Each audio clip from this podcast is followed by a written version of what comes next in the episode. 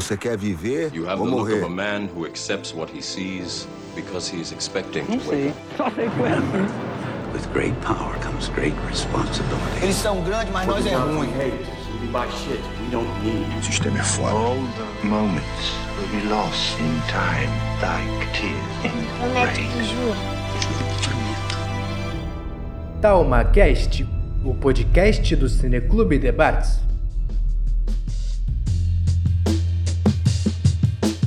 Um salve para você que sintonizou na nossa frequência, colocou os fones de ouvido e deixou esse programa reverberar pelo tempo e espaço.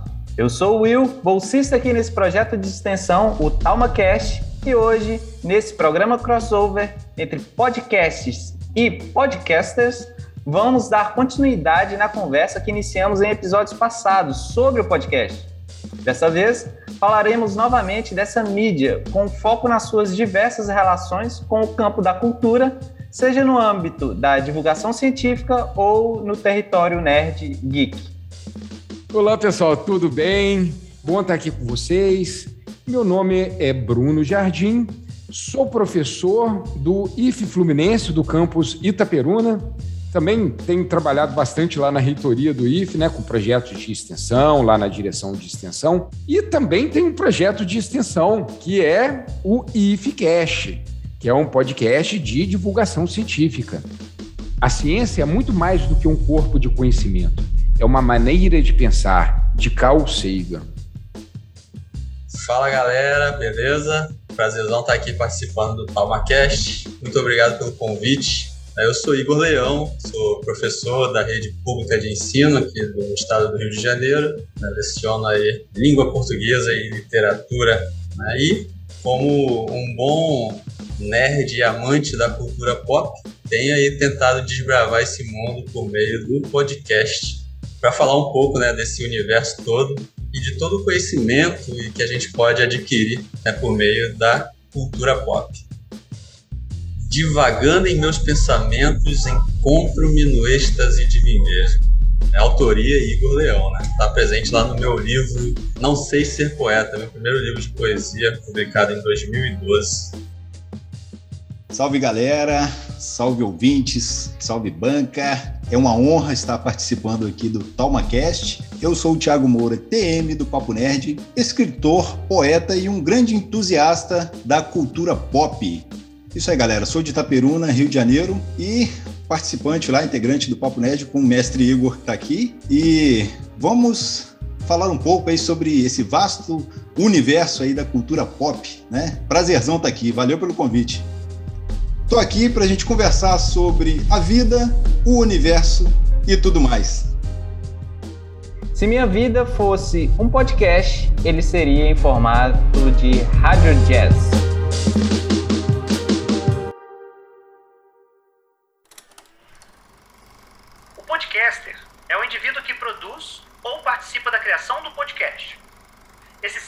Extremamente curioso e persistente geralmente anda em bandos e esses bandos se relacionam uns com os outros. Esse hábito deu origem a uma rede de relacionamento, comumente chamada de podosfera, a esfera que reúne os podcasters. A podosfera geralmente se reúne em seu habitat natural, a internet, mas existem muitas iniciativas interessantes e eficientes de reunião em locais neutros, os eventos. Além dos eventos, essas criaturas são comunicativas e altruístas. É comum que desfrutem de momentos de lazer em interação em bares, botecos, churrascos e até mesmo em ações coletivas para doação de sangue, agasalhos e brinquedos para serem alheios à podosfera. Em essência, o bicho-homem e o bicho-mulher também é um ser social inserido em um meio digital. O meio digital, através das redes sociais, privilegia ainda mais os entrelaçamentos de relações e a construção do conhecimento de forma coletiva. Somos parte da cybercultura e o podcast é uma das expressões mais autênticas dessa coletividade. O podcast é uma mídia essencialmente colaborativa, seja intra-podcast, pelo fato de os participantes colaborarem entre si e em prol da criação do programa, seja extra-podcast, levando em conta que podcasters de diferentes programas colaboram uns com os outros de alguma forma.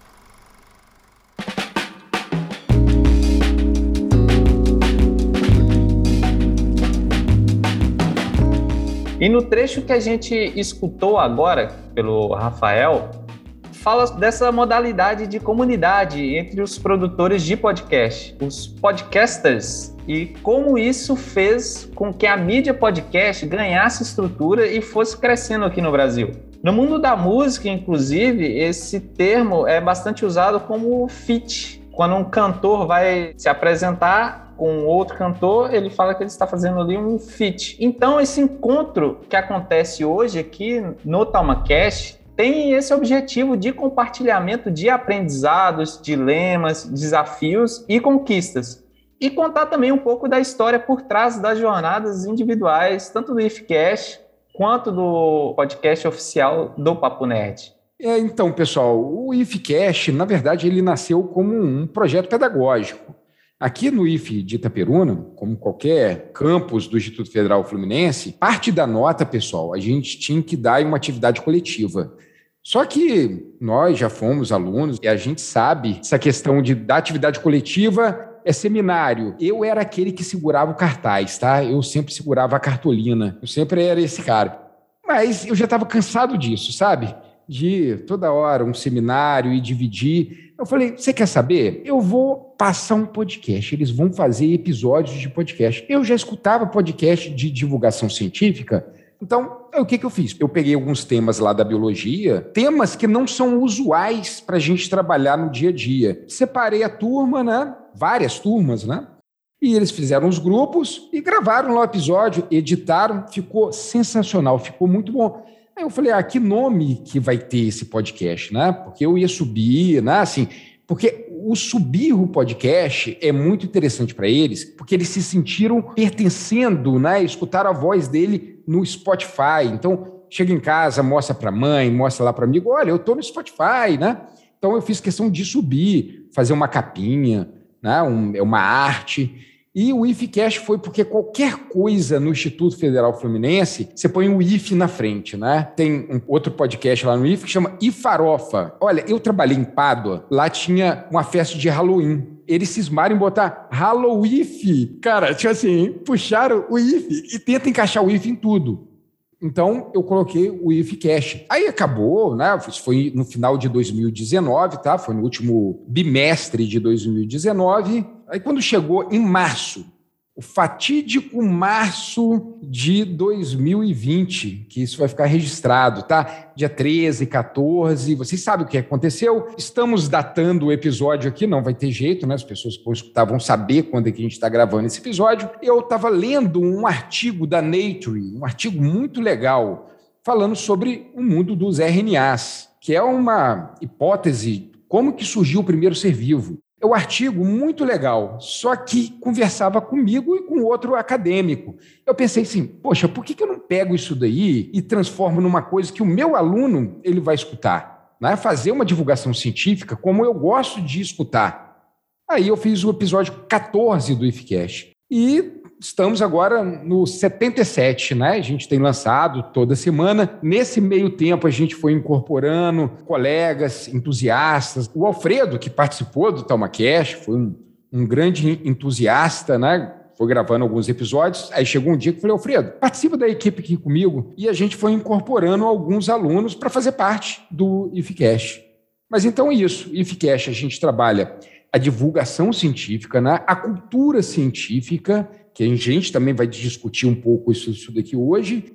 E é aquela, né? Penso que uma sociedade que tem um, conhecimento científico, ela é mais empoderada por seus processos decisórios.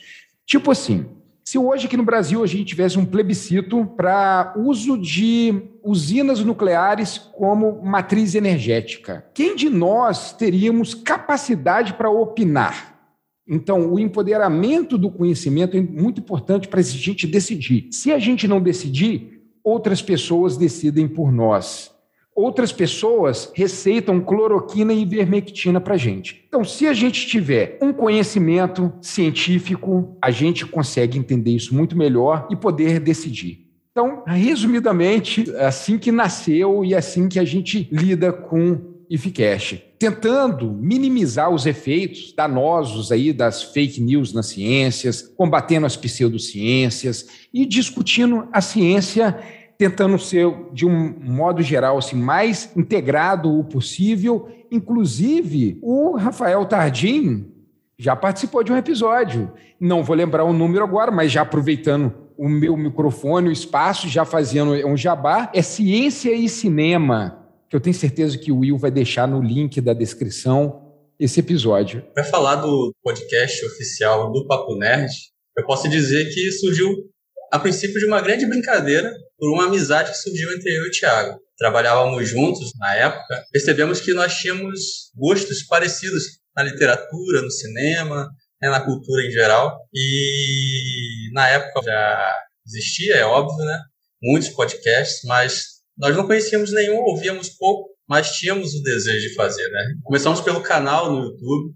Interessante que um ano antes da pandemia nós tínhamos elaborado todo um projeto com o intuito de culminar no podcast. E quando nós tivemos notícia da pandemia, o isolamento, a quarentena, que tudo ia parar, foi o momento exato, já que nós não poderíamos mais nos encontrar né, pessoalmente para gravar gravar os vídeos e conversar.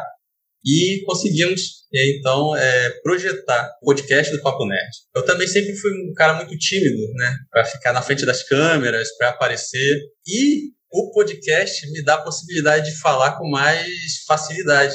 Embora nós estejamos nos vendo, mas quem vai ouvir não está me vendo, né? Então, essa era, era a minha ideia. E por, por possibilitar uma conversa um pouco mais extensa do que os vídeos que nós gravávamos, e poder também é, me relacionar com outras pessoas, a possibilidade de ter convidados, de ampliar a conversa, o debate, os temas, e por conta de ter escutado tanto, ter ouvido tanto, e na cultura pop em geral, muitas vezes as pessoas olham para a cultura pop, os filmes, né, Marvel, DC, super-herói, monstros, fantasias, e veem só o entretenimento. E eu sempre tive a ideia de que por trás disso tudo sempre existe a ciência, a filosofia, e o desejo de conhecer o que está por trás disso tudo, né? A arte em si, né, ela possibilita a reflexão. E a ideia era essa, era poder conversar com as pessoas sobre aquilo que eu gosto, mas podendo ampliar essa conversa, tirando do âmbito do lazer, do entretenimento apenas, sabe? Poder encontrar nessas conversas, assistindo esses filmes, essas séries, né, falando dos personagens que eu gosto, dos livros que me interessam,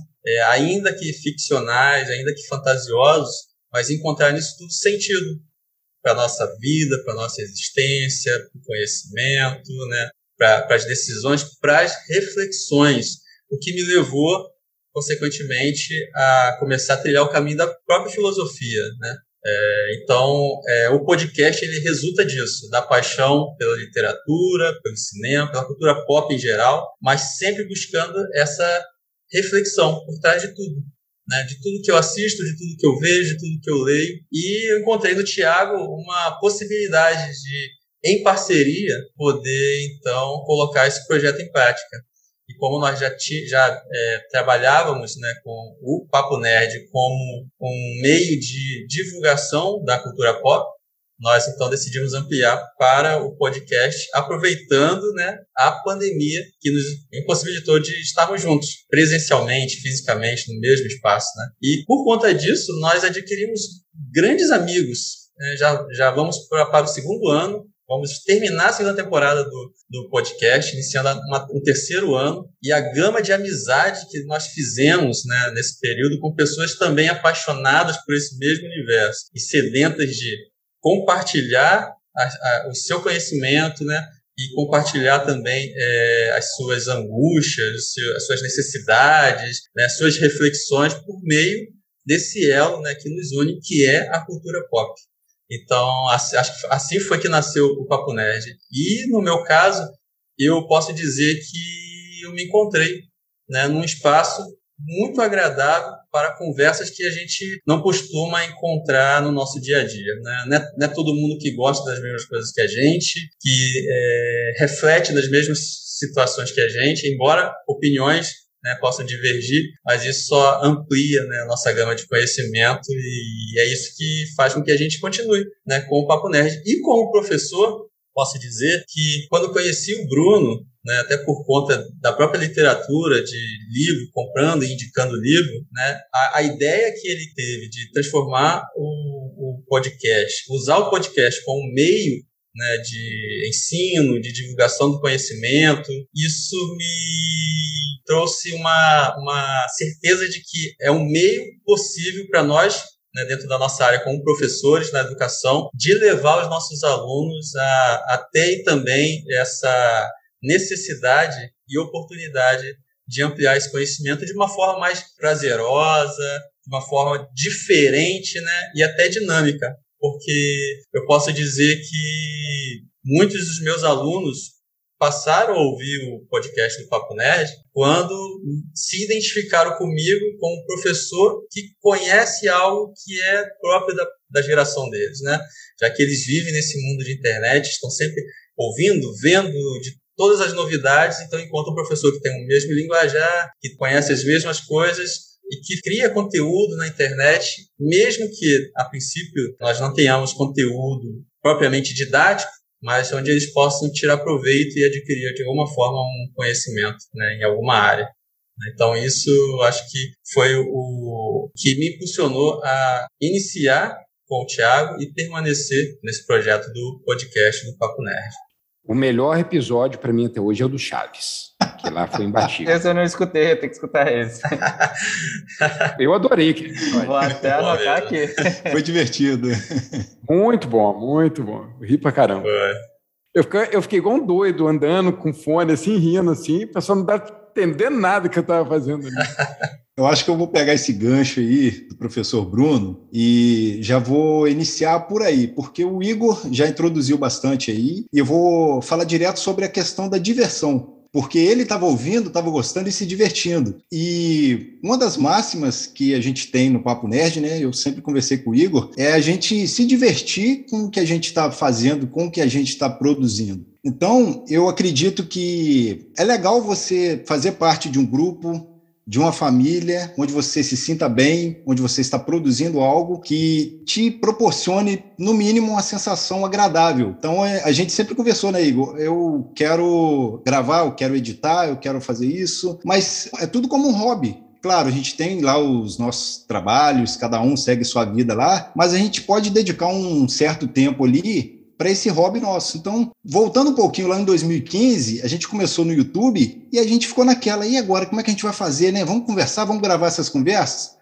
Vamos dar uma pesquisada primeiro para ver se já tem alguém aqui na cidade que fala sobre isso. Na época era bem escasso e não era tão simples igual hoje de você começar a iniciar um, um podcast, iniciar um canal, porque hoje está tudo muito mais prático, muito mais fácil. Então naquela época a gente teve que dar um pouco assim murro em ponta de faca, mas a gente foi persistindo. Então hoje a gente consegue se divertir muito mais porque tudo ficou mais prático essa facilidade hoje meio que proporcionou melhorias para que a gente pudesse produzir conteúdo e continuar nesse caminho aí como um hobby e, melhor de tudo, fazendo o que a gente gosta.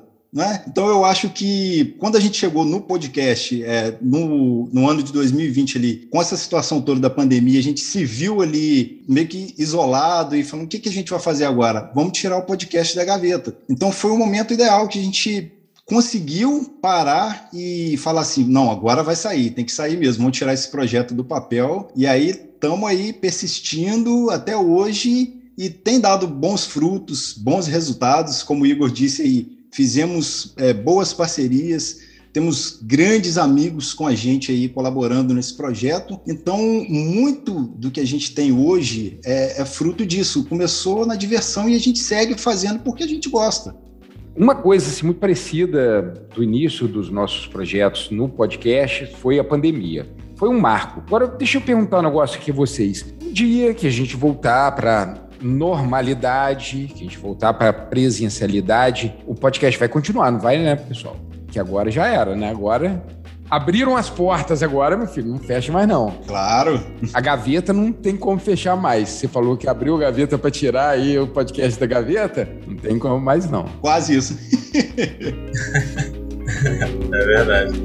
É verdade.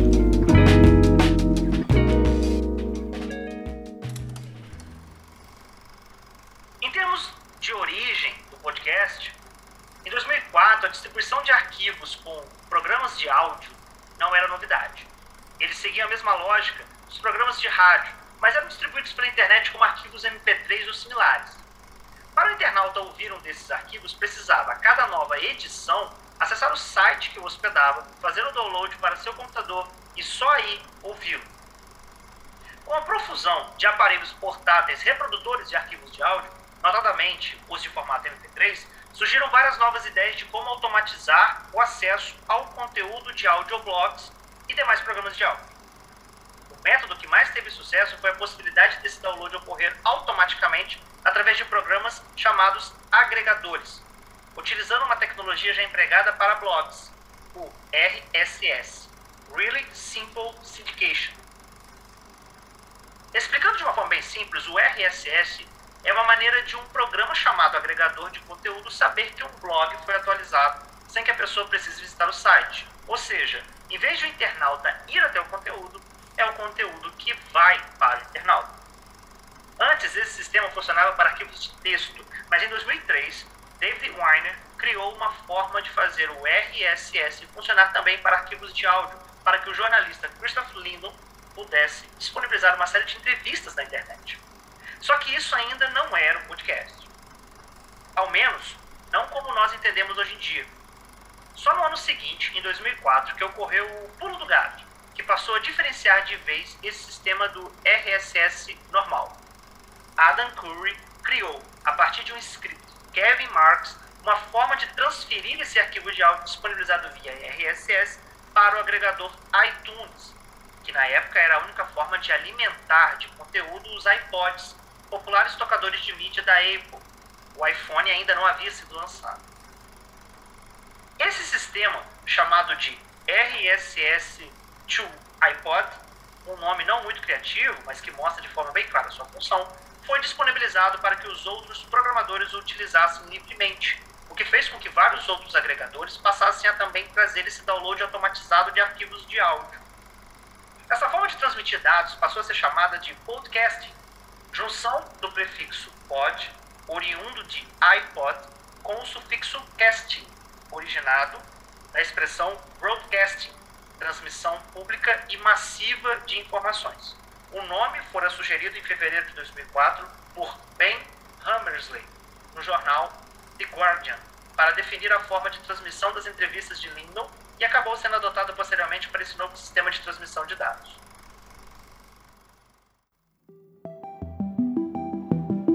Segundo a Cristiane Rodrigues, em um artigo na Vies da Universidade Federal do Rio Grande do Sul, cultura, segundo a definição primeira de Edward Burnett Taylor, sob a luz da etimologia, seria o complexo que inclui conhecimento, crenças, arte, moral, leis, costumes e outras aptidões e hábitos adquiridos pelo homem como membro da sociedade. A palavra cibernética ela vem do grego e foi adotada por Platão com o sentimento de, abre aspas, piloto, fecha aspas, para qualificar a ação da alma. Norbert Wiener redefine essa palavra em 1948 como o nome de uma nova ciência que visava a compreensão dos fenômenos naturais e artificiais através do estudo dos processos de comunicação e controle dos seres vivos, das máquinas e dos processos sociais. Cybercultura, portanto, não é um conceito novo, é uma relação estabelecida entre informação e a evolução dos valores e conceitos dentro de uma sociedade, onde tanto a informação é capaz de causar transformações nos valores de uma sociedade, como os conceitos e objetivos de uma sociedade são capazes de provocar transformações na maneira de tratar a informação. Então, assim, em outras palavras, cybercultura é nada mais nada menos do que a cultura da internet. As transformações que as tecnologias causaram e causam na sociedade são sentidas das mais diferentes formas. E aí a gente volta de novo na questão do processo pandêmico do Covid-19, que mostrou a potência que a cultura da internet tem. E exemplo para isso não falta. É, a gente sabe que, por exemplo, as redes sociais ela tem muita questão associada com a saúde mental das pessoas. Mas dentro da pandemia, a gente também consegue tirar algumas coisas boas que a rede social conseguiu trazer nessa questão do isolamento. Aí a gente pode citar, por exemplo, as lives de músicas, apresentações de teatro online, eventos científicos no YouTube ou em qualquer outra rede social, palestras e, aqui no nosso caso, o próprio podcast. Essa mídia, que é o podcast, ela é uma mídia, se você for pegar no contexto quando ela foi criada, até antiga, não é tão nova assim.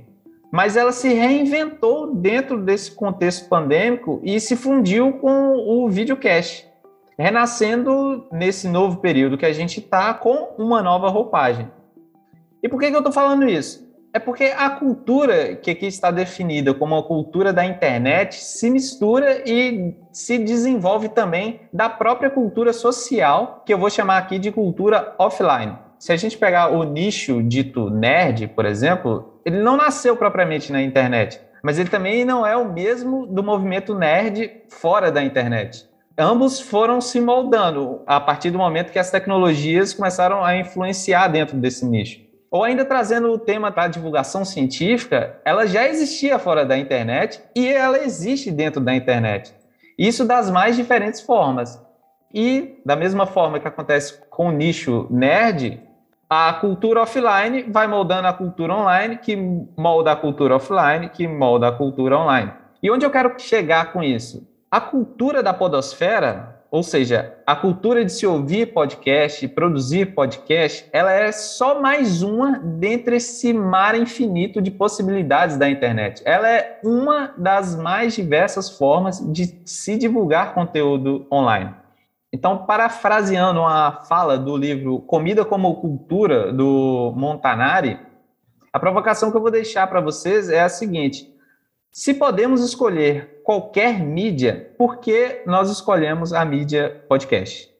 É, no meu caso, o podcast ele foi um companheiro para mim durante um tempo, porque quando eu passei no concurso do Instituto Federal Fluminense, eu fui para o campus Pádua, e eu moro em Itaperuna, não sei se vocês conhecem aí, mas entra lá no Google Maps que vocês vão ver onde que fica Itaperuna e Pádua. São 60 quilômetros de distância, uma cidade da outra. Então, esse ida e vinda, eu escutei meus CDs do Chico Buarque todo, de novo, escutei tudo.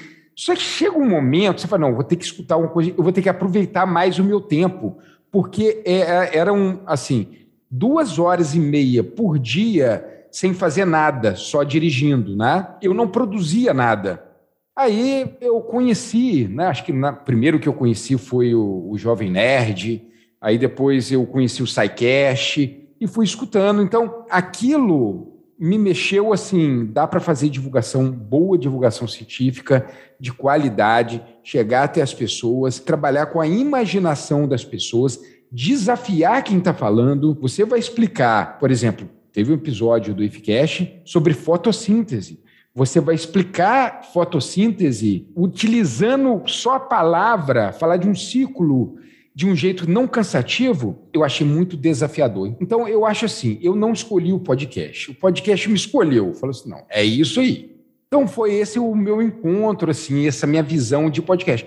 Depois disso, eu virei fã, eu escuto vários, né? O Papo Nerd oficial, porque é Papo Nerd oficial. Vocês falaram e o, o podcast oficial do Papo Nerd, mas o nome é podcast oficial no Spotify. Então, trabalhando com podcast, me divertindo com podcast. Não vou falar que é trabalho, não, é diversão, né? É, se bem que o trabalho é um também pode ser divertido. é um pouquinho para o editor, né? Um pouquinho editor que somos nós mesmo, tá, pessoal? A gente, a gente não tem uma empresa de edição que trabalha para a gente, não, né? Às vezes, cara, eu estou escutando um podcast e o Naruhodo, o Psycast, um podcast. Aí lá, aí lá no final do episódio aparece a vinheta da produtora que editou o podcast, né? Eu falo, hum, rapaz, que inveja, né? Eu tenho uma editora para editar o podcast dele lá. Mas para quem está escutando aqui, para ter uma noção, é, eu demoro, em média, uma hora para editar 10 minutos de podcast bruto. Essa é a média, tá, pessoal? Então, valorizem muito os seus podcasts preferidos, porque saiba que ali foi muito suor para conseguir o que vocês estão escutando aí. Então, foi por aí mesmo.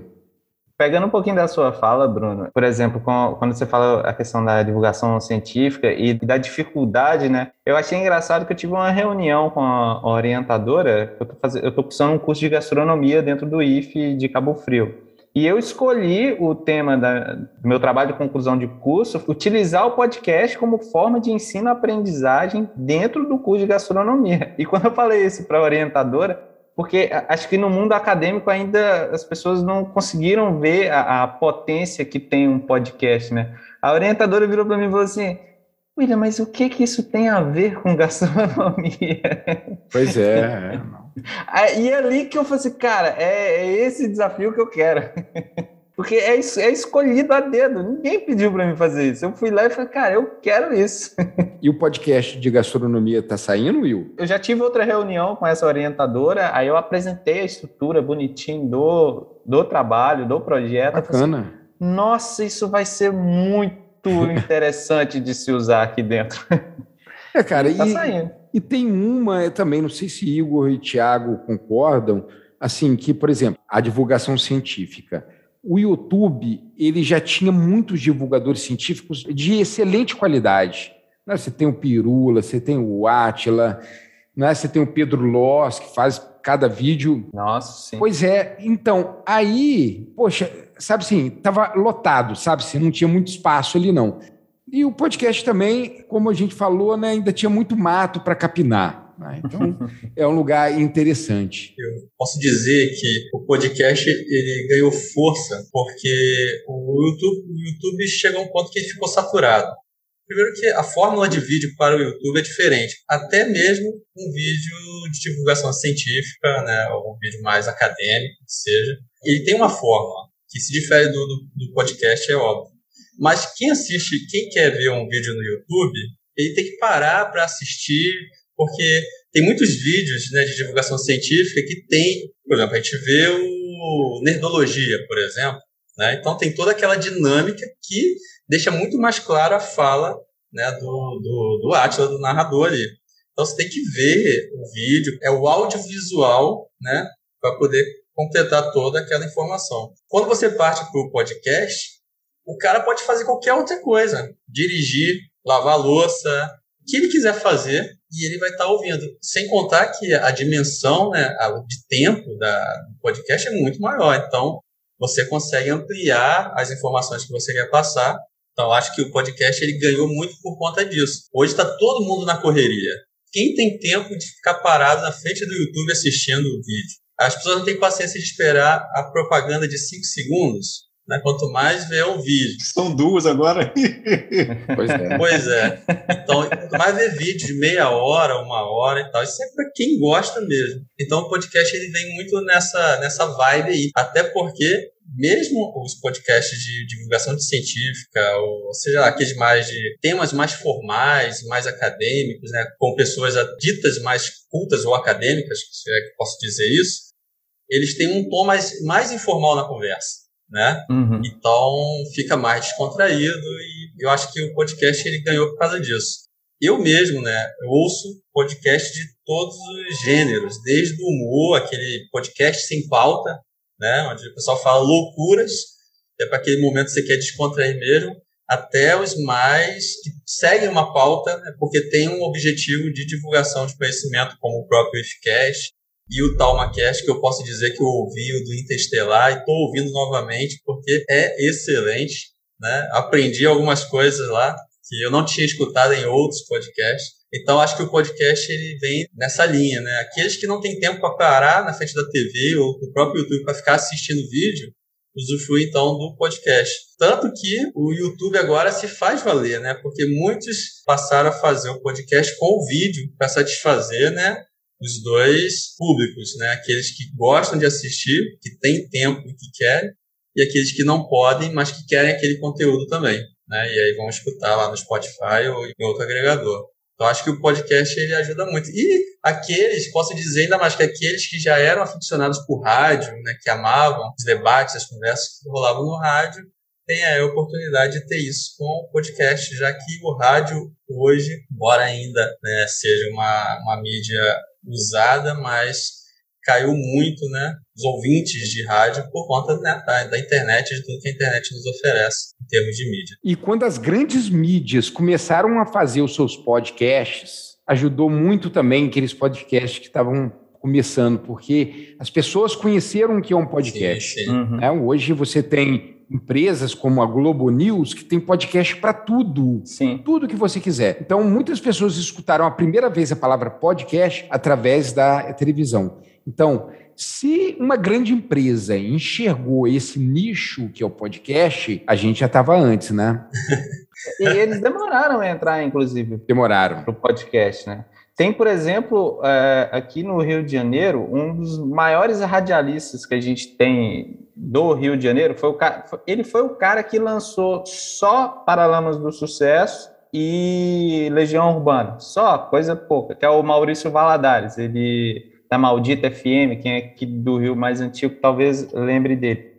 Ele é um cara, radialista famosíssimo, que ele saiu desse meio da rádio e foi para o podcast, porque o próprio meio da rádio, segundo ele fala no podcast dele, é um lugar difícil de se trabalhar porque ele não tem a liberdade que ele tem de um podcast. E, ele tem produtor, ele tem gente que edita, apesar do podcast dele ser um podcast estilo rádio, onde ele pega vinil e bota para tocar ali vai conversando com o, o, outro produtor lá que trabalha com ele, o, o Nandão. Então, tipo assim, é, é uma gama de opções muito grandes e para quem escuta, dependendo da forma que escuta, a imersão que, que dá para se ter né, dentro de podcast. Às vezes você escuta um um podcast há anos e você já se sente parte ali da, da família, né? Você conversa com o celular ali sozinho, às vezes. Você vai concordando com a conversa da pessoa. É, é, querendo conversar, né? Falando, não, mas peraí, não é assim não, né? É. Não, é, a gente faz comentário, né? Faz, o pessoal tá lá conversando, a gente acha que tá na conversa fazendo um comentário. Quem nunca soltou uma gargalhada dentro do ônibus voltando no trabalho enquanto escutava o podcast? Acontece, sempre acontece. E importante também, só pegando o gancho aí do que o Will falou, se um cara, vamos supor assim, poderoso, viu um campo de trabalho, né, saindo de uma mídia indo para outra, é porque o cara, né, ele, ele é um certo visionário e falou: Poxa, aqui tá caindo de qualidade, não tá dando certo por algum motivo, vou migrar para outra mídia, que no caso é o podcast. Eu sempre conversei com o Igor, a gente começou, eu se não me engano, o Igor acho que já, já ouvia o Jovem Nerd, mas eu passei a escutar podcast com o Walk Talk, que é um podcast de uma galera que conversava sobre The Walking Dead.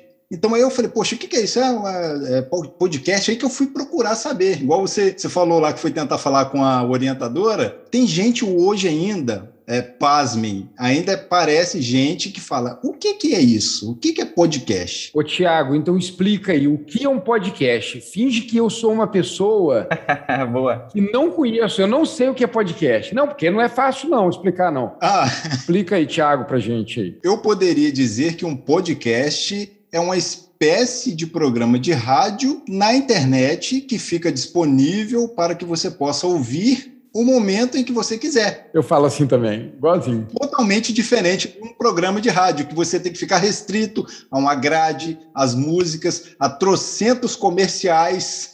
e que você pode parar, né? O podcast você pode dar um pause, né? Então, o podcast, você, às vezes, você, você pode por exemplo, começar a ouvir ele de manhã, indo para o trabalho, dá uma pausa, continua na hora do almoço e termina à noite. Um exemplo, né? Programa de rádio, às vezes, tem até uma conversa interessante, mas se tiver num lugar que você não pode acompanhar, já era. Não, mas eu te perguntei isso porque as pessoas já me, me perguntaram. E eu faço essa analogia muito parecida com a sua, do rádio, né? Que você pode parar, que você pode escutar depois, que você pode escolher o tema. Sim. Bacana, bacana. E nessa nova difusão de mídias de áudio, por exemplo, o Spotify, o podcast é diferente de música. Se você não tiver uma conta premium, música você não consegue escutar um álbum inteiro se não tiver uma conta premium. Você escuta uma música e as outras, e o resto é. é parece que ele vai picando, né? É, vai qualquer música. Entra um certo. Às vezes você quer escutar rock, entra sertanejo, é uma loucura. Podcast não, podcast você consegue escutar uma playlist de podcast ali de um mesmo lugar, né? Por enquanto ainda.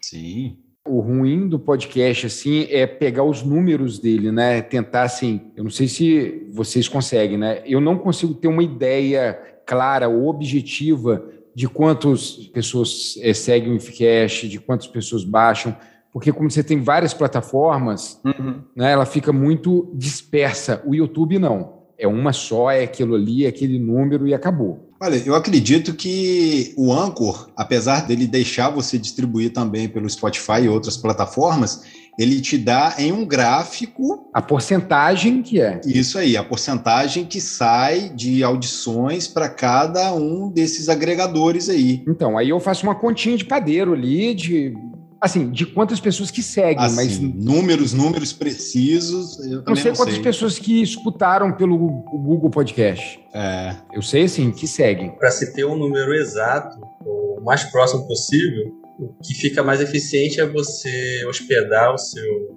podcast num site próprio, né? E com o código você distribuir nos agregadores. Porque toda vez que baixar, vai puxar, vai puxar do seu servidor. E aí você tem noção de que né? Quem puxou, quantos puxaram, quantos baixaram, quantos ouviram, o tempo que rodou. É muito mais exato do que você. Sim, né? sim, bacana isso. Mas aí você tem que ter um servidor é, próprio. Difícil é o servidor. é. Até se for site em WordPress também, ele tem uns plugins ali próprios de, de podcast, são interessantes de usar. Podcasting é o conceito de baixar várias formas de programa de áudio, vídeo, na forma de arquivos digitais que podem ser ouvidos a qualquer momento. Podcasting não se refere ao ato de baixar músicas individuais. Podcasting se refere ao ato de baixar arquivos de áudio vídeo online na forma de programas, como talk shows ou um programa musical com apresentador. Geralmente, como um download automático que pode ser ouvido segundo a conveniência do usuário. Os novos dispositivos da comunicação não se limitam a desempenhar as funções de instrumentos inertes da comunicação dos projetos, ideias ou sentimentos que animam os indivíduos. Tendem ainda e, sobretudo, a funcionar de maneira quase instintiva, dando origem a regularidades automáticas que se sobrepõem, de forma cada vez mais naturalizada, à experiência comunicacional tradicional. Constitui-se, assim, em novas modalidades de experiência do mundo Ouvir um MP3 no computador ou no iPod enquanto caminha na rua, além de formas de consumir o podcast, são novas formas de se relacionar com o mundo. Pode ser que o trabalho no computador se modifique com o podcast, ou ainda, existe a possibilidade de ouvir novos conteúdos nas interações do sujeito com o mundo, carregando o podcast no iPod ou em qualquer outro dispositivo portátil, como os smartphones. Podcast ele tem essa questão de você conseguir trabalhar é, de formas diferentes o mesmo assunto. É, a gente teve aqui, por exemplo, o Carlin, que ele, a proposta dele também é, é um podcast voltado para o ensino, mas ele tenta desvincular a questão da utilização de imagem. Então, tipo, ele consegue explicar dentro do podcast dele eles pegam uma imagem e o, o podcast funciona é, explicando os elementos que tem da imagem para conseguir criar na mente de quem está escutando essa figura sem você precisar olhar a imagem. Eu achei isso sensacional. Oh, bacana! E o, a própria proposta aqui do TalmaCast, por exemplo, que vai até um pouco de encontro com o do pessoal do Papo Nerd a gente usa, às vezes, obras do audiovisual, né? Igual a gente fez o podcast do Interestelar. Eu vou fazer uma analogia com culinária. Que é, por exemplo, quando a criança não quer comer muita, muito legume, muita verdura, o que, que você faz? Você pica ela ali dentro de uma outra. Bate no feijão. Bate no feijão e tá indo para dentro da mesma forma. Então, é mais ou menos isso. A gente pega e fala, ah, vamos falar de Interestela. Ah, rapaz, o cara tá falando de física da Lua, da efeito maré. Sim. Mas é, é isso. Essa questão é interessante, né? Porque como a cultura nerd, ela traz esse segmento é, da ciência, como que ela entrega a curiosidade e, e a ciência. Porque mesmo que for uma ficção científica, as pessoas podem falar, olha, mas será que pode funcionar desse jeito? E vai ter, né, para procurar ali. O Interestelar, eu acho que é um dos melhores exemplos que nós temos. Uns 70% lá do filme são questões que a gente já sabe. Uhum. São questões que a ciência já sabe. Uns 20% é que é provável, possível, mas a gente ainda não encontrou. Só um pedacinho lá que não é, né? Que é mais a questão da. Licença poética. Tipo aquela frase, né? Só o amor que ultrapassa as dimensões, né? Aquilo lá. Quando ele falou, eu falei, ah, meu, tava bom filme. Não, o filme continua sendo bom, né? O filme muito, continua sendo muito bom. Mas a cultura nerd, ela tem muito essa questão de chegar para a cultura científica. Né? A cultura científica é aquilo que você interioriza em você, que, que você vive a ciência no seu dia a dia. Que tem muito a ver com a frase taumática minha lá, né? que é a questão de viver cientificamente, é o que a gente chama de cultura científica. Um dos melhores casos, além do Interestelar, é o Scooby-Doo. O Scooby-Doo é um desenho Hanna-Barbera, né, da década de 70, 80, agora eu não sei a, a década, mas é por ali que começou, e ele é um desenho puramente científico. Vocês já pensaram já nisso? Eu vi as suas provocações no pré-texto que a gente faz aqui, né? Antes de gravar, né? Eu vi lá a questão do Scooby-Doo. Cara, eu fiquei curioso. Como iria encaixar o Scooby-Doo nessa conversa? Vamos pensar. Ele sempre exalta o pensamento racional, crítico e cético.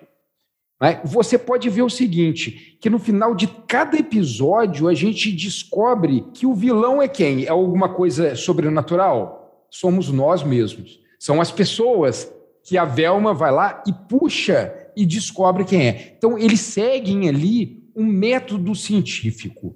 Desde criança a gente vai, a gente vai percebendo essas questões científicas na, na nossa vida. A gente nasce curioso, tá, pessoal? Nós nascemos científicos e a nossa vida, provavelmente até a escola, ela tem uma influência nisso, a gente vai perdendo um pouco essa característica. Mas o Scooby-Doo, ele também traz algumas questões também importantes. Por exemplo, o medo ali. Como que é a demonstração do medo que o Scooby-Doo e o Salsicha têm? Eles são os únicos que não desvendam o caso porque o medo ele deixa a gente vulnerável, né? E prejudica muito a nossa capacidade de raciocínio. Você pode ver, quando uma pessoa quer mudar o seu pensamento, ele fala alguma coisa de ruim, ele te põe um medo. Até é a nossa mãe mesmo, né? Se ela quer uma coisa, ela vai te, ó, o bicho papão, né? Então, esse medo aí deixa a gente racional, a gente não consegue pensar de modo crítico. E isso ali no desenho ele mostra muito bem. Imagine o seguinte: se a gente estiver andando e você escutar um barulho atrás de você, de cascos batendo, vocês acham que o quê? É uma zebra? Não, você vai achar que é um cavalo, né? Só que quando a pessoa está com medo, ela não tem esse pensamento crítico e cético que acompanha a ciência. Então, eu acho assim, um dos grandes exemplos que a gente tem da cultura nerd e, da ciência, do, do, da divulgação científica, é o Scooby-Doo. Eu não posso deixar de falar do Carl Sagan. Hoje nós estamos gravando no dia 30 de setembro, estou datando o dia, né? Porque a gente vai estar tá sabendo quanto tempo que o Will demora para editar esse podcast, né? Então já estou entregando aqui. No dia 28 de setembro foi o Dia Internacional da Cultura Científica, dois dias atrás. Sabe qual é o marco? É a primeira transmissão da série Cosmos, de Carl Sagan. Então, Carl Sagan, que foi um dos grandes impulsionadores dessa cultura científica, da divulgação científica. Pioneiro. Né? Pioneiro. Existiam outros antes, mas não com essa, assim, sabe, essa, essa popularidade. É, essa grandeza, essa popularidade tão grande. Então, é, aqui no Brasil passou Calcei, passou na Globo, passou na TV Cultura. Né? Então, ele foi o, é o pioneiro. Né? Então, ele juntou a questão midiática tá? com a questão científica. Mas a gente tem outros também no passado que trabalhavam mais com a ficção científica. Vocês não sabem, eu fui presenteado com um livro de uma pessoa que está entre nós aqui, olha. Igor Leão, cara, me deu um presente, né? Quero ser amigo do Igor também. Me deu um presente. Pois é, ser amigo do Igor tem, tem vantagens, cara. Né? que é um livro de, de é do qual que é o nome dele mesmo? Do Wells. H.G. Wells. H.G. Wells, que para sua época, ele levou ciência ali também, não é? Mesmo na sua ficção, as pessoas se interessavam por ciência. Se tratando dessa questão do podcast, da cybercultura e da própria cultura nerd, né? É, eu sempre converso com o Thiago, a gente sempre diz que a internet, né, e tudo que ela nos proporciona é resultado de uma construção dessa galera que era nerd, né, na década de 80, 70 e anterior. Eles construíram a internet para nós. No período que eles eram, que era ser nerd era vergonhoso, né, era motivo de bullying. É hoje o termo nerd né, se popularizou e todo mundo quer ser né, por conta de tudo aquilo que a gente tem por meio da internet. Então, todos os recursos que a gente, é, que a internet nos proporciona, advém, eu acho que justamente disso. Os nerds, eles queriam ser ouvidos, eles queriam popularizar a sua cultura, né, eles queriam mostrar que tinha muito mais além daquilo que as pessoas viam, porque eles eram os caras que eram os interessados pela ciência, eram os interessados né, pela informação, pela tecnologia, pelo desenvolvimento, pelo progresso, né, em termos de conhecimento científico e tecnológico. E eles construíram tudo isso. Hoje você vai no cinema assistir um filme e você descobre que o diretor era, é um tremendo nerd. Os donos de produtora, ou sei lá, artistas mesmo, né, são nerds que hoje têm um vasto campo para divulgar sua arte seu conhecimento. E podemos é, dizer aqueles que não tinham voz hoje podem ter por meio da, do acesso que a gente tem, que o YouTube né, nos proporciona, os agregadores de podcast, a facilidade que hoje nós temos de poder produzir conteúdo, né, um conteúdo de forma a divulgar né, todo o conhecimento, ainda que de forma como um hobby, como é no meu caso, é, meu e do Tiago, mas a gente vai poder falar através do, do, filme, falar de ciência, como foi dito pelo Bruno, o Interestelar, ou mesmo um, um filme de fantasia, mas que ainda assim é, retrata um período medieval, né, como foi Game of Thrones e toda aquela história política, mesmo que envolva dragão e magia, ou O Senhor dos Anéis. Né? Então, quer dizer, a internet né, é produto dos nerds. Cara, eu nunca tinha pensado nisso, cara. Que fantástico, eu não tinha pensado é nisso. É produto desses caras. Tudo que a gente usufrui hoje de tecnologia vem muito desses caras que são aficionados né, pela ciência, pela tecnologia e pela cultura.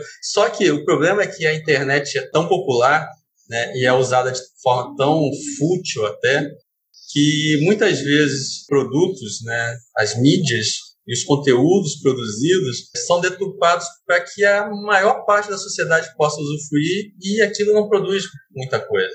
Então, hoje nós temos bons podcasts, né, que a gente pode tanto desfrutar no momento de, de, de lazer, de entretenimento e de adquirir conhecimento, mas muitos estão deturpando isso porque você vê aí conteúdos absurdos é, através de podcasts, né? Ou vídeos, né? E por aí vai. Então, acho que é muito o que você falou, Will, que a internet molda a sociedade, né, a cultura, e a cultura vai molda a internet, e a gente fica nesse ciclo. Até que apareça uma novidade e aquilo se popularize e caia né, é, em desuso, aí outra novidade surge, mas vem muito por conta daqueles que buscam né, é, o conhecimento, o desenvolvimento, né, a tecnologia e avançar para que a gente possa alcançar novos patamares de conhecimento. Eu fico pensando às vezes, por exemplo, no Steve Jobs e tudo aquilo que ele projetou, porque eu fico vendo a marca, né, a Apple, e hoje todo mundo, ou muitos, supervalorizam a marca, mas muito por conta do que ele era, né, daquilo que ele se propunha fazer.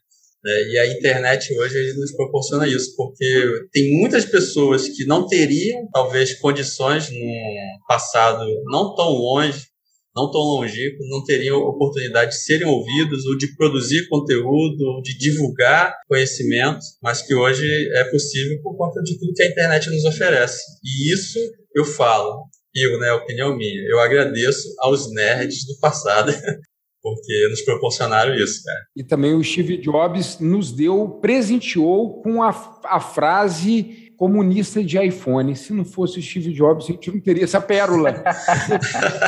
a gente não teria essa pérola.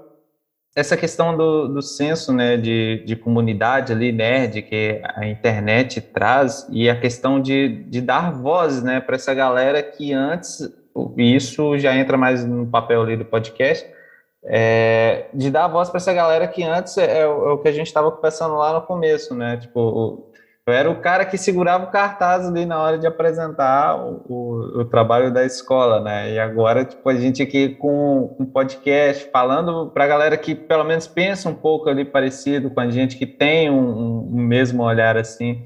E da importância que é isso também no, no próprio desenvolvimento como pessoa. Eu, eu sei que, tipo assim, grande parte da literatura hoje que eu tenho, que eu peguei e li, foram indicações dentro ali de podcast. E não só no cinema, né? É, é, o, o, cinema ele desperta muito isso, mas a literatura também. Eu lembro, por exemplo, quando eu vi o filme, eu estava conversando isso com o Rafa esses dias, que a gente estava comentando sobre o filme eu Sou a Lenda. Aí o Rafa falou, pô, um baita filme com o Smith. Cara, você tem que ler o livro Eu Sou a Lenda porque as questões que ele levanta no livro, e eu esqueci o nome do autor aqui agora, são assim, coisas de fazer tua cabeça explodir. Tem o questionamento ali dentro, por exemplo, um vampiro muçulmano, ele vai ter medo da cruz, por exemplo? E é sensacional. E quando você lê o livro e você entende por que, que o nome do livro é Eu Sou a Lenda, você fala assim: caramba, que sensacional!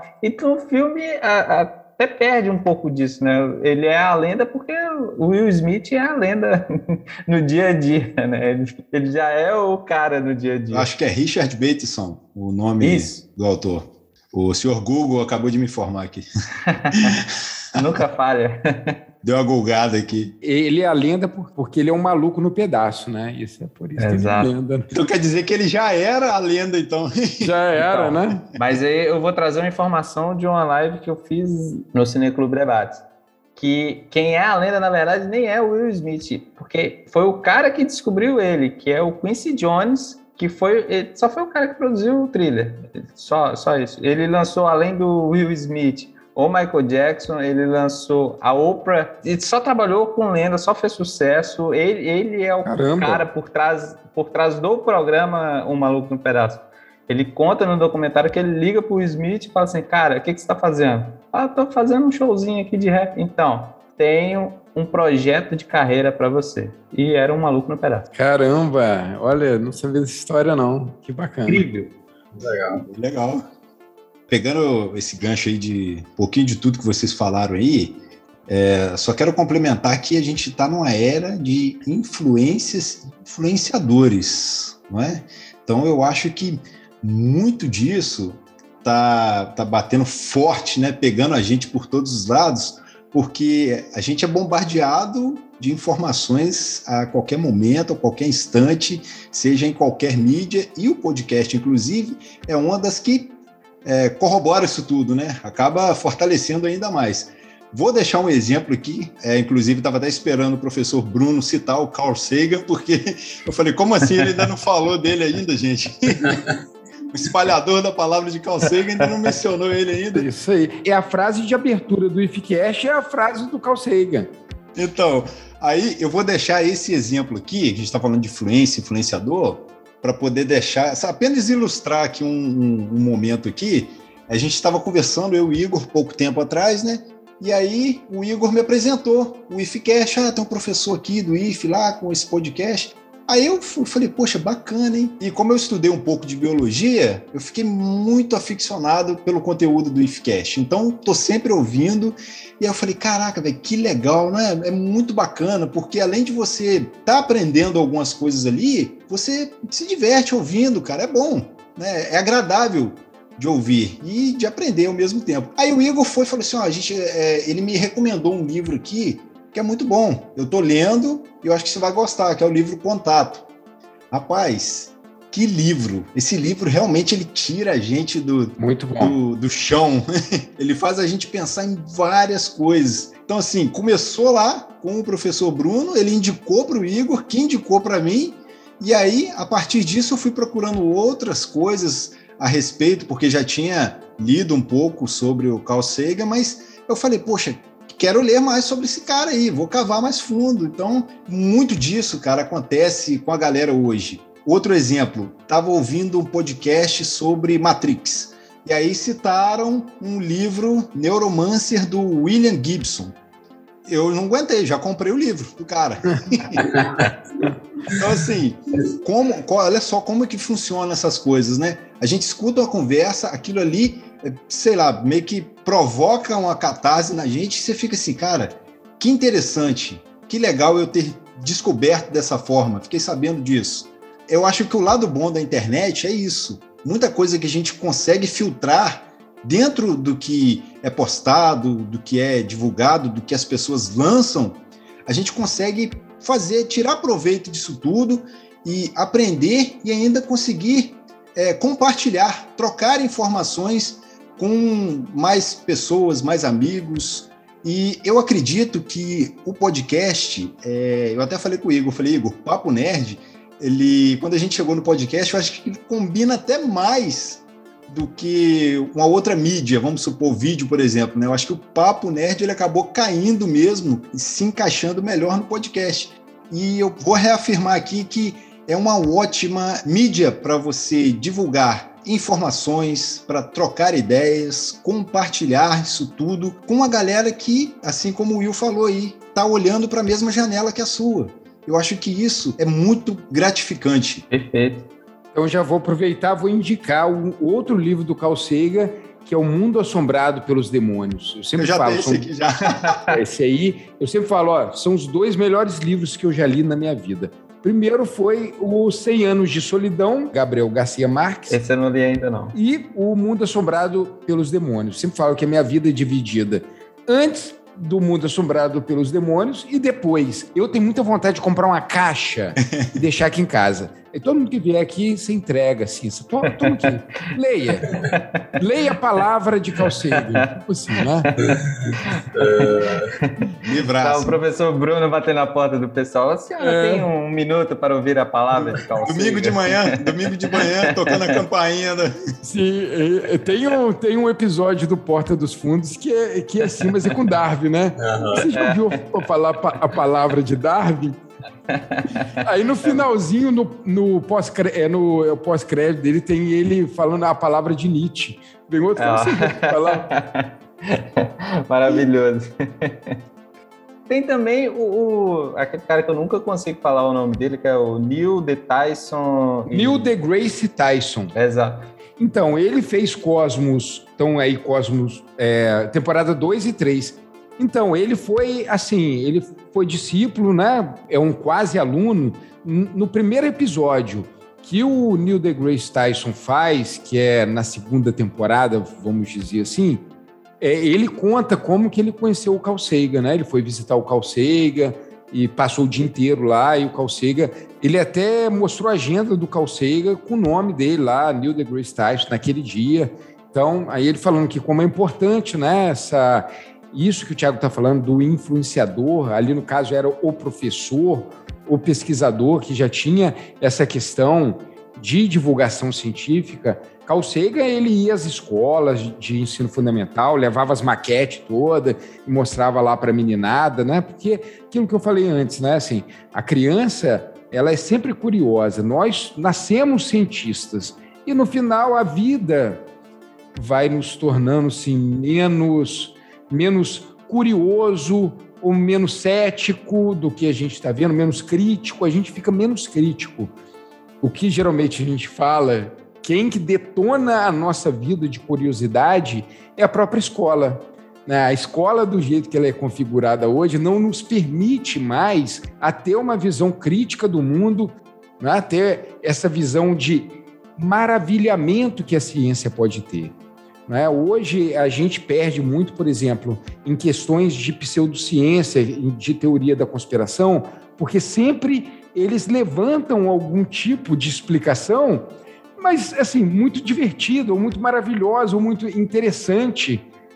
Só que a ciência também pode ser maravilhosa, né? ela pode causar esse maravilhamento. Aí eu já indico um livro também de Richard Dawkins que se chama a magia da realidade, o quanto a, a, nossa realidade pode também trazer essa questão da magia. E lembrando que todas essas indicações eu vou tentar colocar na descrição desse podcast, porque é muita coisa são muitos livros e que valem a pena ser, serem lidos, os filmes valem a pena serem assistidos e os episódios de podcast citados aqui valem a pena serem ouvidos.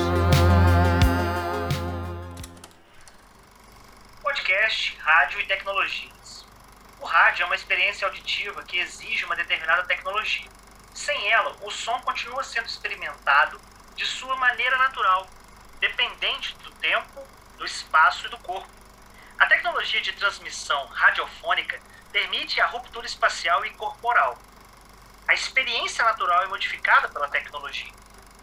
O rádio proporcionou a primeira experiência maciça de implosão eletrônica, a reversão da direção e do sentido da civilização ocidental letrada.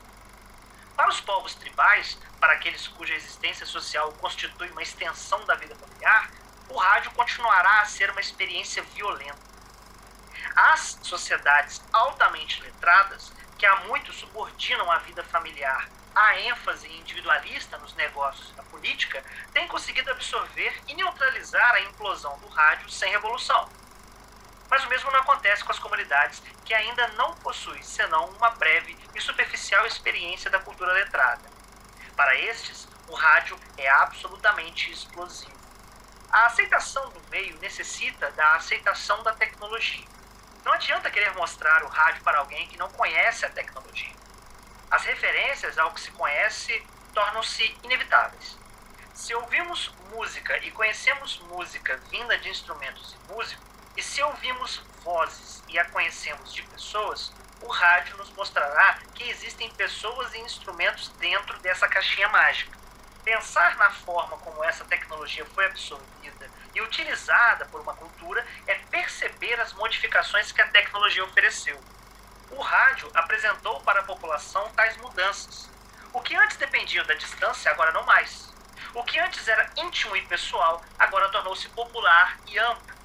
A história do rádio é instrutiva como indicadora das distorções e da cegueira que uma tecnologia pré-existente produz numa sociedade. A palavra sem fio ainda é empregada para designar o rádio na Grã-Bretanha, o que dá prova da mesma atitude negativa em relação a uma nova forma de presente na expressão carruagem sem cavalo. O sem fio, inicial, era considerado como uma forma de telégrafo e não se estabelecia sequer sua relação com o telefone. Em 1916, David Sarnoff, então empregado da American Marconi Company, enviou um memorando à diretoria defendendo a ideia da produção de caixas de música para o lar. Foi totalmente ignorado. Naquele mesmo ano, deu-se a rebelião na Páscoa irlandesa e a primeira emissão de rádio. Até então, o sem-fio fora utilizada pelos barcos como o telégrafo mar-terra. Os rebeldes irlandeses utilizaram o sem-fio de um barco não para uma mensagem em código, mas para uma emissão radiofônica, na esperança de que algum barco captasse e transmitisse a sua história à imprensa americana. E foi o que se deu. A radiofonia já existia há vários anos, sem que despertasse qualquer interesse comercial. Foram os radioamadores e seus fãs que conseguiram as primeiras providências práticas nesse sentido.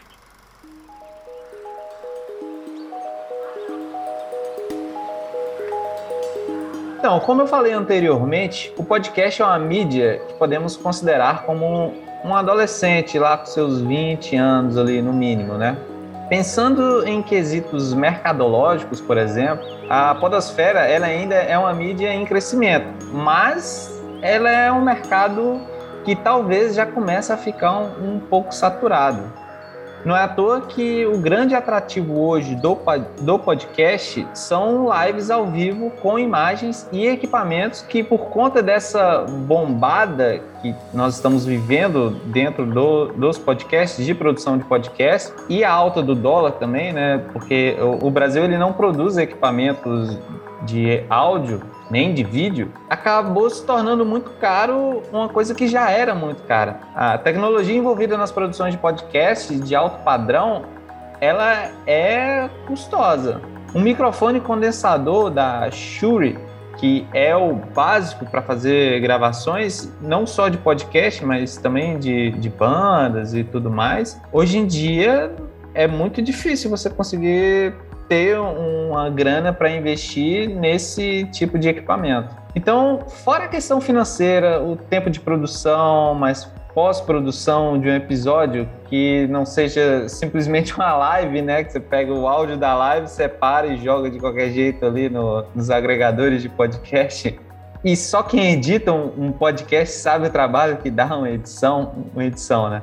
Então, ao longo do tempo de produção de vocês, o IFCast, por exemplo, a gente já citou aqui que tem 75 publicações o Papo Nerd, mais 60 episódios, 63, se eu não estiver enganado. Quais foram, assim, as maiores dificuldades e desafios para se produzir podcast?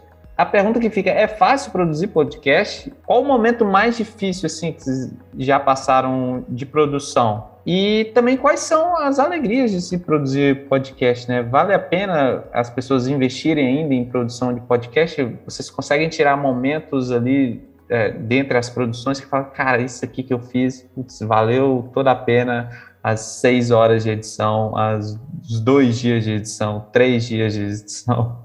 Esse momento que a gente está passando aqui agora, nós quatro, já vale a pena a gente ter feito podcast. Vai. É, isso aí. Com certeza.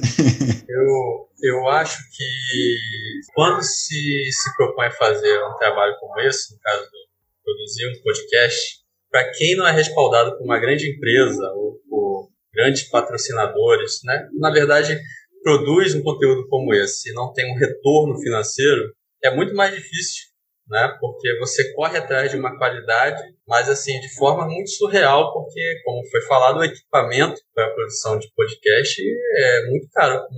Um bom podcast né, com uma alta qualidade, né? Então, é, é muito caro. Então, você vê é, bons podcasts aí que tem uma estrutura mais inferior, mas é por conta de todo um malabarismo né, que a galera faz, né, para poder conseguir produzir um produto final que seja adequado para o propósito. Né? Então, assim, a pergunta que foi feita é, é fácil produzir podcast? Qual o momento mais difícil? Né? E quais são os desafios? Eu digo que a primeira coisa é o propósito que você tem. Né? Para levar a gente a fazer isso, a primeira coisa que, eu, que, eu, que me vem na cabeça é qual é o propósito. Né? Porque é o propósito que vai gerar o porquê eu faço isso, e o porquê que eu faço isso é que vai gerar aquilo que eu faço. Então, qual o propósito, por exemplo, do podcast do Bruno Jardim, o IFCast, é levar conhecimento de uma forma diferenciada da sala de aula, né? o TalmaCast, produzir questionamentos, reflexões, debates, produzir conhecimento. O Papo Nerd, levar entretenimento né, através da cultura nerd, mas de uma forma saudável, legal e até também é, influenciando as pessoas a adquirirem conhecimento por meio né, dessa cultura nerd. Então, eu acho que é difícil, é um desafio, né, até porque existem milhares de podcasts, grandes podcasts sendo produzidos, mas o propósito é que nos leva a, a, a, enfrentar esses desafios e chegar no ponto que a gente quer, de ficar procurando uma melhor plataforma, um melhor meio de gravar, de adquirir é, equipamento que se adeque à nossa, se adeque à nossa realidade.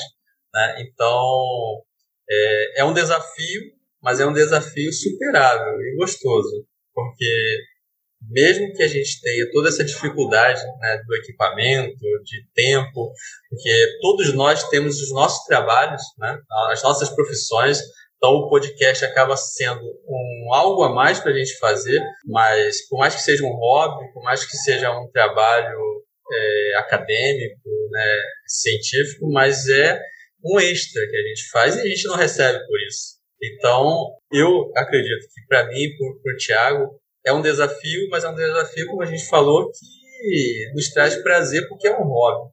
Né? E aquilo acaba ampliando a nossa própria gama de conhecimento, nosso círculo de amizade e chegar ao ponto de ver um, uma pessoa ouvir o seu conteúdo e procurar as indicações do filme, da série, dos livros, né? ou de outras mídias que você ali é, indicou para que aquilo que você está falando seja ampliado, né, no conhecimento da própria pessoa, na busca pelo conhecimento da própria pessoa, ouvir esse feedback é o que faz a gente permanecer. Né? Então, o propósito é alcançar essas pessoas, não é alcançar seguidores para que os nossos números sejam registrados lá na rede social. Não é alcançar os patrocinadores, que são muito bem-vindos, mas não é alcançar eles para que a gente tenha o ganho. É saber que as pessoas que estão ouvindo estão sendo, de alguma forma, preenchidas naquilo que elas estão procurando na internet. Uma boa conversa, conhecimento, cultura e o próprio entretenimento. Né? Então, é um desafio, mas vale a pena. Sim, muito bem colocado aí, mestre Igor. E para poder reforçar isso tudo que ele colocou aí, eu vou trazer aqui à tona uma historinha rápida também para a gente ilustrar aqui. Você lembra, Igor, que a gente tentou lá em 2016 fazer um podcast para o Papo Nerd? Lembro, lembro. E era, era sobre The Walking Dead. Cara, naquela época a gente tinha uma câmera só, que era uma câmerazinha digital emprestada do irmão do Igor. A gente não tinha microfone, uma bateria só, e aí a gente tinha que ficar dependendo do barulho aqui também, do som externo aqui, porque eu moro no morro aqui, então né, já viu, né? Barulho a rodo toda hora. Então a gente pegava o quê? Os momentos que a gente podia gravar, que era à noite ou de manhã, antes do nosso trabalho. Ou seja, né, a gente realmente queria fazer aquilo. era um hobby? Era, mas a gente queria fazer aquilo, a gente queria tocar o barco. Então, hoje, Está um pouco mais fácil, não dá para negar que está um pouco mais fácil, porque você tem, por exemplo, o Anchor. Na época a gente não tinha um Anchor. Se a gente tivesse o Anchor lá em 2016, com certeza a gente tocaria o barco numa boa. Acredito que seria bem mais fácil. Então, o que, que a gente fez, Igor? Vamos fazer o seguinte: vamos deletar isso aqui, vamos apagar. Ninguém viu, ninguém ouviu. Vamos, vamos deixar quietinho ali. É verdade. Daqui uns anos a gente toca nisso de novo. Pô, mas vocês não têm, não? Mas o áudio não? Ah, se a gente procurar aqui, talvez a gente até encontre. Até encontre. Ah, procura, cara. Deve ser bacana, assim, até para vocês escutarem, né? Você sabe o que, que a gente fazia? A gente trabalhava no escritório, eu e o Thiago, um de frente pro outro cada um num computador. E as pessoas da, da empresa costumavam chegar na porta do escritório para pedir um serviço, um trabalho, alguma coisa, nota fiscal, coisas assim, né? Coisas burocráticas. E às vezes reuniam uma galera, três, quatro pessoas, na porta do nosso escritório. e eles sabiam que a gente gostava né, de livros, série, filme e tal. E eles iam lá e a gente costumava fazer o seguinte: olha só, esse, esse talvez seja o início do Papo Nerd. O gatilho, né? É, a gente falava assim: ó, quando eles vierem, a gente vai lançar um questionamento alguma coisa sobre existência, sobre política, sabe? Alguma reflexão. A gente vai lançar uma frase no ar e a gente vai deixar para eles responder. Uhum. E o pessoal, a galera começava a conversar, cada um dentro do, do, seu próprio conhecimento, né, nas suas limitações também, cerca daquela, daquela, daquela reflexão que a gente lançava. E aí eu botava o para gravar no microfone do notebook do, do escritório sem ninguém perceber. Sem ninguém perceber. E gravava. E o pessoal falava e ali rolava 5, 10, 15 minutos a galera conversando, cada um dando sua opinião eles iam embora, eu salvava aquilo, quando eles voltavam, eu deixava tocar, né, para eles ouvirem. A gente até colocou o nome, você lembra? Era Café, Café com Debate. Era um momento que eles iam para nossa porta do escritório para poder falar de tudo, e a gente sempre lançava um questionamento. Porque é isso, a, a gente sempre teve esse intuito de gerar uma conversa que fosse saudável produzisse reflexão, conhecimento, né? Lógico que a gente é, migrou não migrou, mas era, era o que era comum, que é a cultura, a cultura pop, né, a cultura nerd, mas sempre tivemos esse intuito de gerar uma conversa saudável e fazer com que as pessoas pudessem também ter a oportunidade de falar, ainda que não conhecessem, fossem limitados dentro da, do, âmbito, do âmbito daquele, daquele tema, né? Mas é, era bem divertido. Talvez esse seja o princípio do, do podcast do Papo Nerd. Sim, sim. E era surreal, cara, porque a gente começava conversando sobre casca de banana e terminava no esqueleto do Wolverine, que era de adamantium. Olha só. Coisa surreal mesmo. Mas papo de café de firma é, é isso aí mesmo, cara. Tipo, os caras resolvem a cura do câncer enquanto discute política e fala de desenho animado. É bem assim mesmo. Então, são áreas é, bem distintas que a gente procurava é, não olhar para as diferenças, mas para os pontos onde podia convergir a conversa. Então, eu acho que é nesse ponto aí que a gente tenta trazer um, um debate, uma discussão saudável, onde todo mundo possa chegar, compartilhar, trocar uma ideia, trocar informações, entendeu? É, o professor Bruno falou aí essa questão de da ciência às vezes ser um pouco afetada pelas pseudociências. Cara, isso é uma coisa muito grave. Hoje em dia, você tem terraplanistas, cara. Olha só. É difícil. Não, e a gente assistindo na década de 90, assistindo De Volta para o Futuro, e pensando assim, nossa, nós vamos ter carros voadores, né? Expectativa né? e realidade. Hoje a gente discute com antivacina. Não, olha só, a gente discute tentando convencer uma pessoa que vacina funciona. Sabe assim, um papo doido, cara. Se tivesse no, nos anos 90 e falasse assim, olha, no futuro eles vão discutir sobre isso. A pessoa fala, ah, que nada, lá vai ter carro voador ninguém ia acreditar. É, é esse nosso mundo. Pois é. Não, imagina só, estava esperando carro voador, aí me vem fake news pelo WhatsApp. pois é. Pois é. é muito bom. Ah, é engraçado que você citou aí, tipo, o, o início, né, da, da, construção do podcast do Papo Nerd lá em 2015. E engraçado, nessa época eu também tive a ideia, né, na época o podcast não era tão difundido assim, a gente tinha mais ali o, o Nerdcast como um, um grande expoente de podcast, né? Em 2014, 2015, eu não lembro muito, eu cheguei a produzir, tipo, três podcasts diferentes e eu lembro que o primeiro que eu fiz, ele ficou muito bom. Eu, eu gostei do resultado final, apesar de escutar hoje, eu falei assim, cara, não ficou bom não, mas na época eu achei maravilhoso. Falei, nossa, mandei muito bem. Só que o problema é que eu fiquei um mês para editar o podcast, que era um, um áudio gigante. Para você ver, para você ver. A gente conversando de tudo, o podcast era para ser só para falar tipo da história dos Beatles, até o momento deles lançarem ali o primeiro álbum deles. Só que assim, eu chamei dois amigos, a gente foi, foi falando, foi falando, foi falando, foi falando, foi falando, foi falando, foi falando. E, e é aquela questão do podcast que a gente discute aqui, tipo, chegou no final, é quatro horas de áudio, eu não tinha nem não falado nem 10% do que a gente tinha anotado. E eu falei assim, cara, galera, vamos, vamos acabar aqui, eu edito e depois a gente produz um novo. Só que eu não tive fôlego, porque foi um mês e, tipo assim, intenso, aprendendo a mexer mesmo no. Eu usava Audacity na época, já tinha o Audacity e pegando dica com amigos produtores e tudo mais. Aí depois eu lancei uma outra coisa diferente mais formato rádio mesmo. Eu pegava bandas ali do, do cenário de Niterói, banda independente, e convidava a galera para olha só, é, lança suas músicas dentro do meu podcast. Chegou a criar um, um sensozinho ali de comunidade e tal. Caramba! Só que eu tava nessa pegada também. Eu trabalhava de TI, técnico de informática, dentro de uma empresa, e tu chega morto em casa, tem que editar podcast, tem que subir conteúdo no site, tem que fazer isso, tem que fazer aquilo, e o pau quebrando na empresa é, é realmente difícil. E vocês citaram a questão da remuneração, tem um dado da Pod Pesquisa de 2019, se não me engano, que é sobre os produtores de podcast. Só 14,6% dos podcasts remuneram sua equipe de produção. Então, tipo assim, apesar de estar tá esse boom do podcast, a gente precisa remar um pouco mais dentro aí dessa, desse universo, né? Eu estou aguardando muito a próxima pesquisa, né? Porque aí vai pegar essa parte da pandemia, a gente vai, é. a gente vai ter uma noção assim, uhum.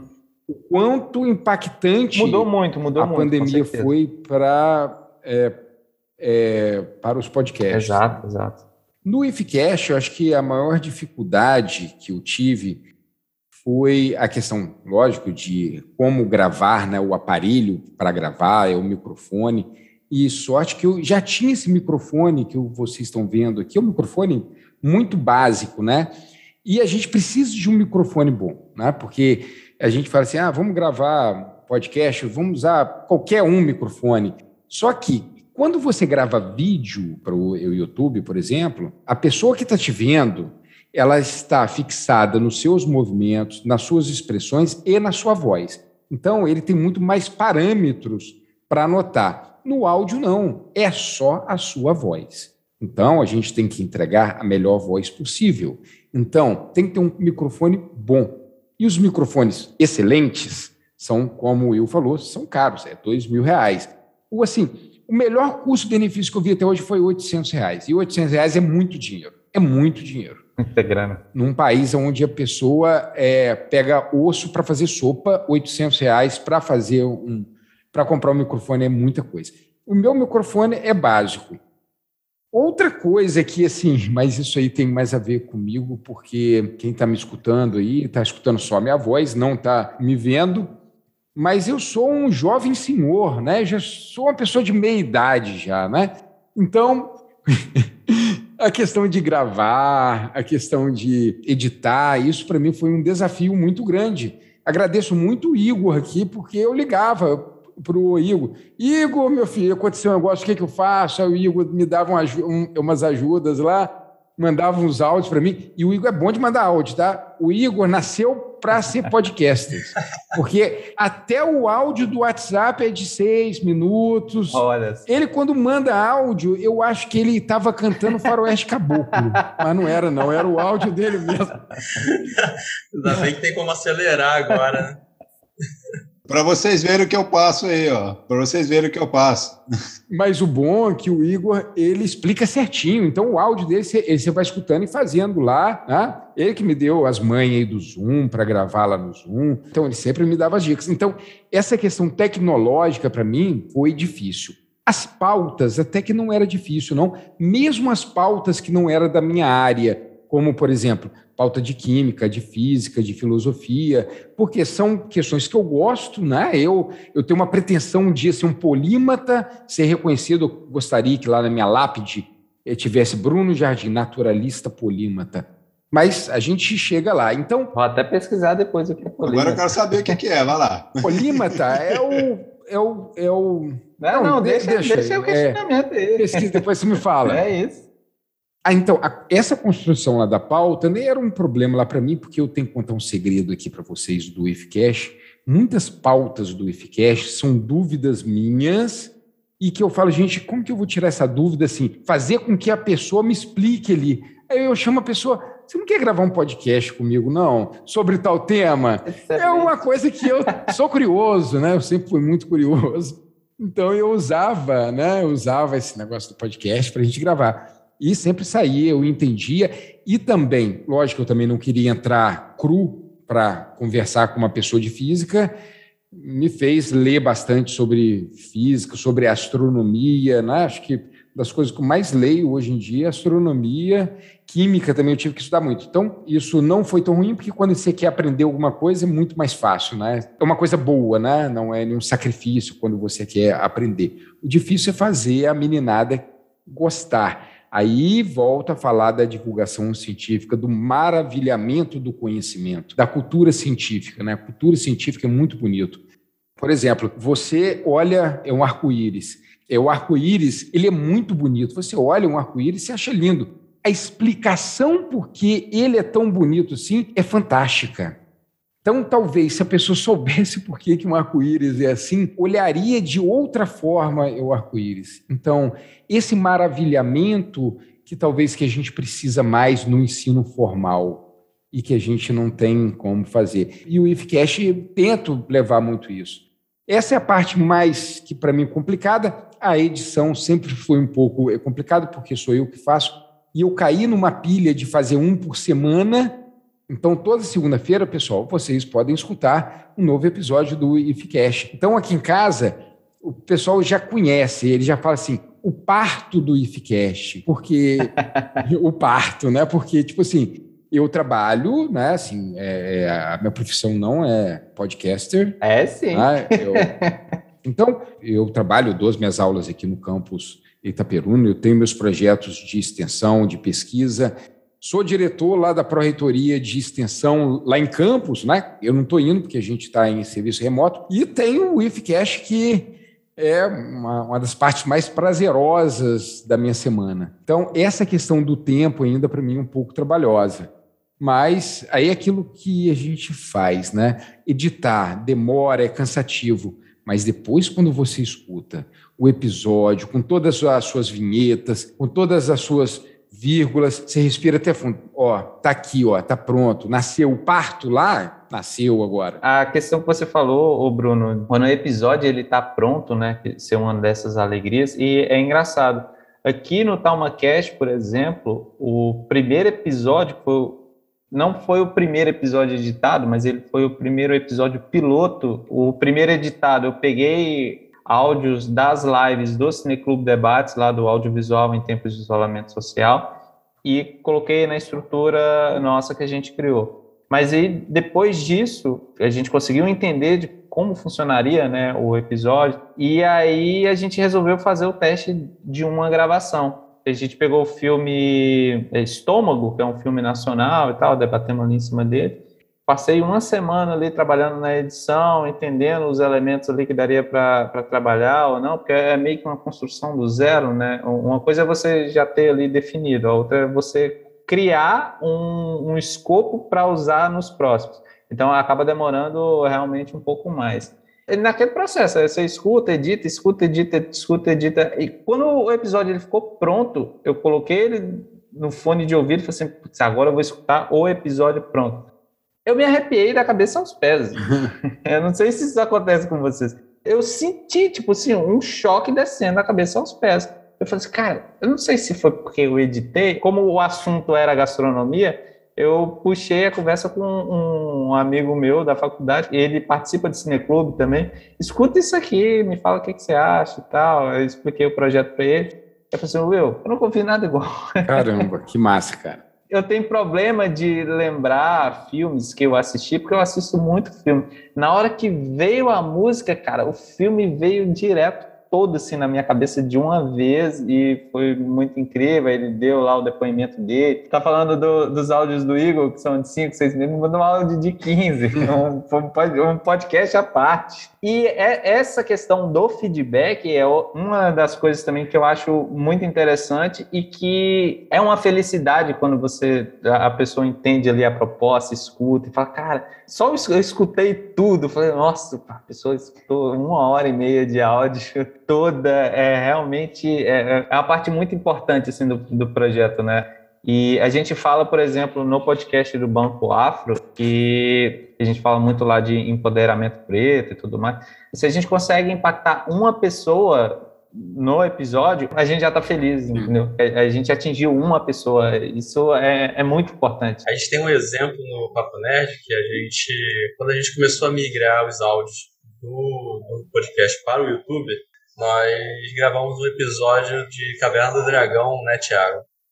E nós recebemos um comentário de uma professora agradecendo a gente por aquele episódio, porque ajudou ela numa aula que ela ia ministrar, né, os alunos dela. Caramba! A gente ficou assim, o que, que tem a ver, né, Caverna do Dragão? Mas né, ela usou o podcast por algum motivo para explicar algo na aula. Que legal. E ela agradeceu muita gente. Que legal. Para que a gente pudesse continuar fazendo. A gente não conhece essa, essa professora, ela, sabe, ela não conhece a gente, ela simplesmente ouviu. Né? Ela poderia ter ouvido qualquer outro podcast que fala sobre isso, procurado um vídeo no YouTube, mas ela usou o nosso. Né? Então isso é assim, realmente não tem preço. Não tem preço. Então, Igor, comigo aconteceu uma coisa muito parecida. Nós recebemos um e-mail lá no IFCash, e não tem muito tempo isso não, de uma menina de 13 anos, tá? Ela mora em Campos. Olha só, um e-mail de uma menina que mora lá em Campos, explicando é o seguinte, que a, as colegas dela já tinham ficado menstruada e ela não. É, ela perguntou à mãe dela sobre a menstruação, o que que acontecia com o corpo dela, da onde vinha, para onde ia. A mãe dela falou assim: manda um e-mail para o IFCast e pergunta isso lá para eles. Perfeito. Aí o que que ela fez? Mandou um e-mail para gente e eu fiz um episódio especial para ela. Que legal. Explicando. Que legal.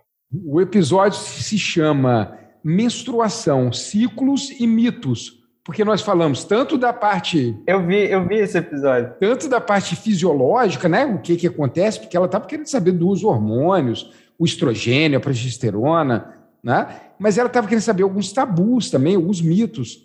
Aí gravou foi eu, Alfredo, né, que vocês conhecem daqui uhum. do TalmaCast, e a Mayara, que é uma das integrantes também lá do IFCast. Mas foi uma conversa muito boa a partir um feedback. Então, isso que o Igor falou para gente é muito importante, né? Esse feedback de quem escuta a gente.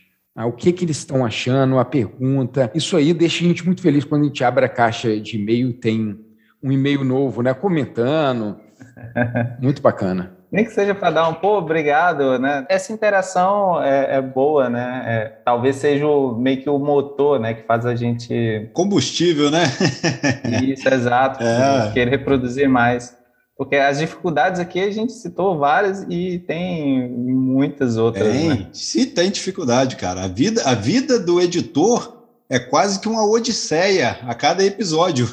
Não, pois é. Só vou reforçar aqui, em cima dessa questão das dificuldades, que a gente sempre conversou, né, Igor, a respeito da, da cultura pop que no interior a gente ainda vê, a gente ainda sente ainda um certo receio por parte de algumas pessoas. Mas é muito bom você saber que tem muita gente hoje produzindo conteúdo aqui, igual eu mencionei anteriormente quando eu fiquei sabendo do IFCast, cara muito bacana você acompanhar, ter um, um, tipo de conteúdo assim mais acadêmico, mas daqui, né, da nossa região aqui de Itaperuna e, e, junto com a gente. Eu sempre pego em cima disso com o Igor, falo, ó, a gente tem que fazer o quê? Conversar, se divertir. Então, a gente possui muito mais gente ouvindo a gente de fora é um, uma das possibilidades da internet, que ela consegue expandir esses horizontes para a gente, então a gente tem muito mais gente ouvindo é, de fora do que aqui dentro mesmo da cidade. Mas é, não que isso seja ruim. É, eu até conversei, a gente sempre fala, né, Igor? É, a gente procura estar, tá, ao mesmo tempo, fazendo uma coisa para a gente e para outras pessoas poderem trocar é, informação com a gente. Mas se não tem muita gente que escuta a gente aqui dentro, vamos continuar. a gente quer é, chegar a mais pessoas, né? A gente quer atingir um público aqui dentro, a gente quer, com certeza mas é, não quer dizer que porque a gente ainda não conseguiu que a gente vai parar. Eu fico muito em cima disso. Vamos continuar, vamos persistir. Então, assim, eu acho que parte disso também é uma certa dificuldade, porque muita gente, não sei com vocês, mas tem pessoas, por exemplo, que trabalham ainda, igual a gente mencionou aí, o Igor e eu, a gente sempre conversava lá, mas tem muita gente dentro do, do, do próprio trabalho, do ambiente de serviço, gente da família que não acompanha, não dá mínima. Outro dia, meu irmão, meu irmão veio e falou assim: Ah, você viu o vídeo do cara no YouTube lá, não sei das quantas lá? Eu falei: Não, cara, não, não sei de quem que você está falando, não. Mas, tipo assim, o conteúdo que eu produzo mesmo, ele, ele não acompanha. Mas é, é, tão interessante que o Thiago falou que a dificuldade, né, do, aqui no interior, da divulgação do conteúdo que a gente produz aqui no interior, é tão grande que um dos, uma das dificuldades que a gente teve para iniciar o podcast foi ter gente daqui para conversar com a gente sobre esses conteúdos sabe, sobre esses assuntos. Ao ponto de a gente hoje ter participantes do podcast muito mais ativos pessoas de fora, né? pessoas lá de São Paulo, é, jornalistas de São Paulo, né? repórteres. A gente tem é, uma que trabalha na Jovem Pan, que é jornalista, outra que trabalhava no UOL e agora está no Omelete, que grava com a gente. Porque aqui dentro da cidade, aqui, né, conhecidos nossos são muito poucos né, que participam, que gostam, porque até, como ele falou, colegas, né, conhecidos, famílias, muitas vezes nem ouvem o que a gente, nem veem o que a gente produz, né, não, não se interessa. E a, mas a internet, ela nos favorece porque a gente tem o mundo inteiro, né, para. A nossa voz chega no mundo inteiro. Então a gente hoje não tem mais essa preocupação tão grande de ser reconhecido na cidade ou de ter um grande número de seguidores na cidade, porque a gente sabe que a internet nos leva bem longe. Um dos primeiros ouvintes do TalmaCast é da Alemanha. É mesmo? não sei como chegou lá, mas chegou. Cara, isso é surreal, né?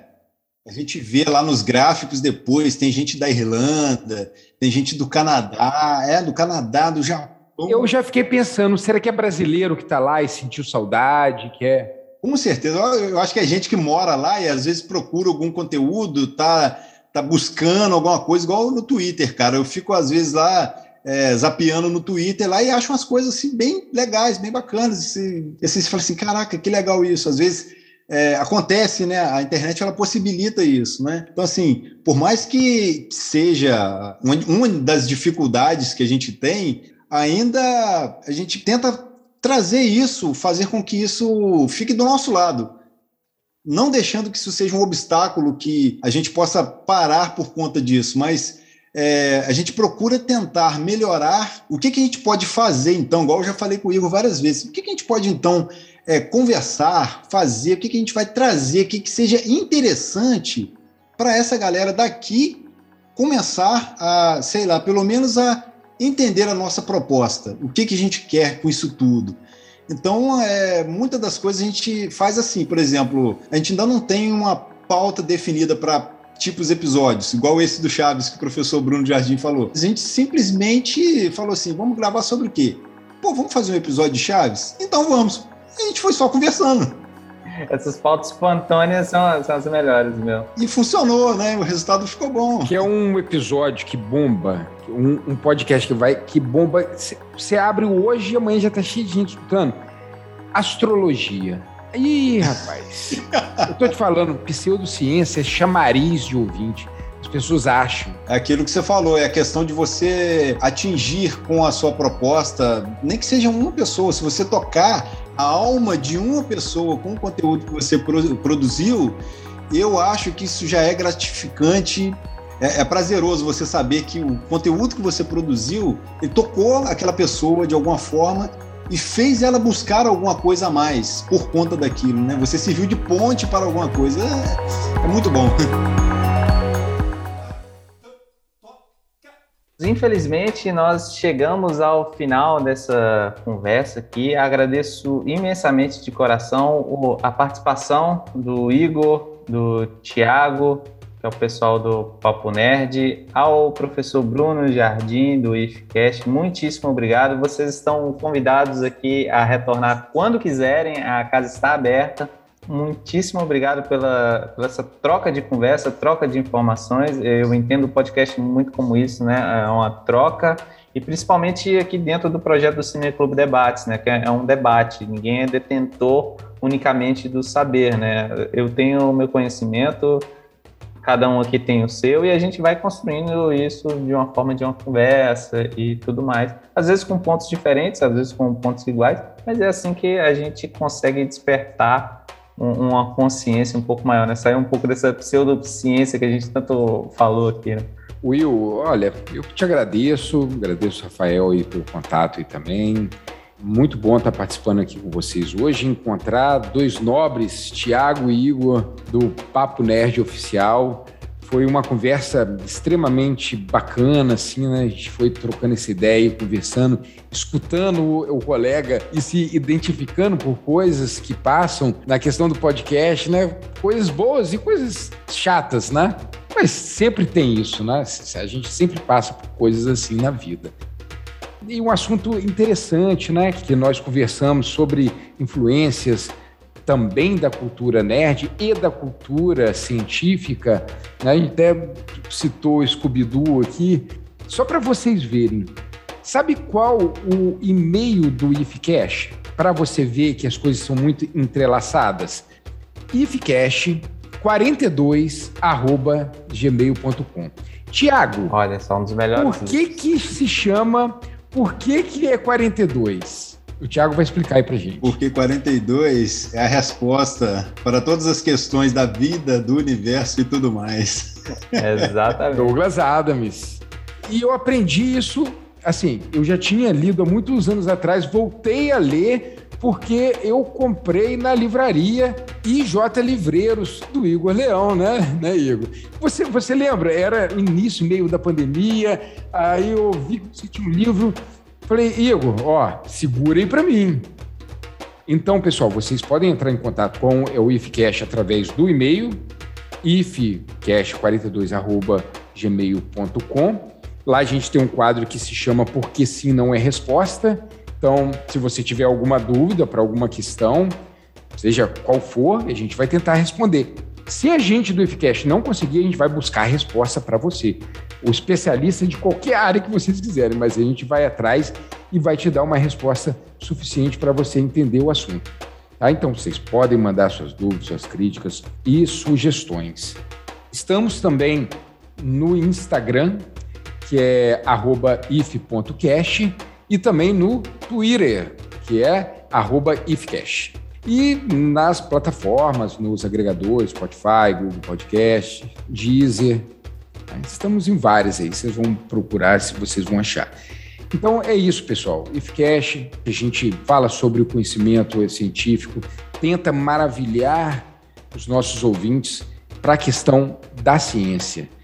Porque lá a gente não quer só acreditar, a gente quer saber. Que eu, eu colei essa frase do Carlinhos Seiga. Carlinhos.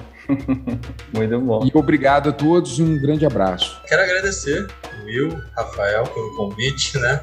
É, foi muito prazeroso estar aqui conversando com vocês e finalmente também encontrar Bruno, né? E poder conversar com ele. Há tanto tempo adiando, adiando nossas conversas, né? E aqui podemos nos encontrar e conversar um pouco daquilo que nos une, que é o podcast. Desejar todo sucesso para o TalmaCast, o Cineclube Debate, também para o IFCast, né? Onde sou ouvinte e estou sempre ali escutando e aprendendo. Tiago, meu grande parceiro aí do Papo Nerd Oficial, né? Tamo junto mais uma vez. Né? E sempre à disposição para o que vocês precisarem né, de nós. Para quem quiser conversar comigo, é só me procurar. Eu só tenho de rede social o Instagram, não tenho Twitter, não trafego lá no, no Twitter, nem no Facebook. Então, quem quiser conversar comigo, arroba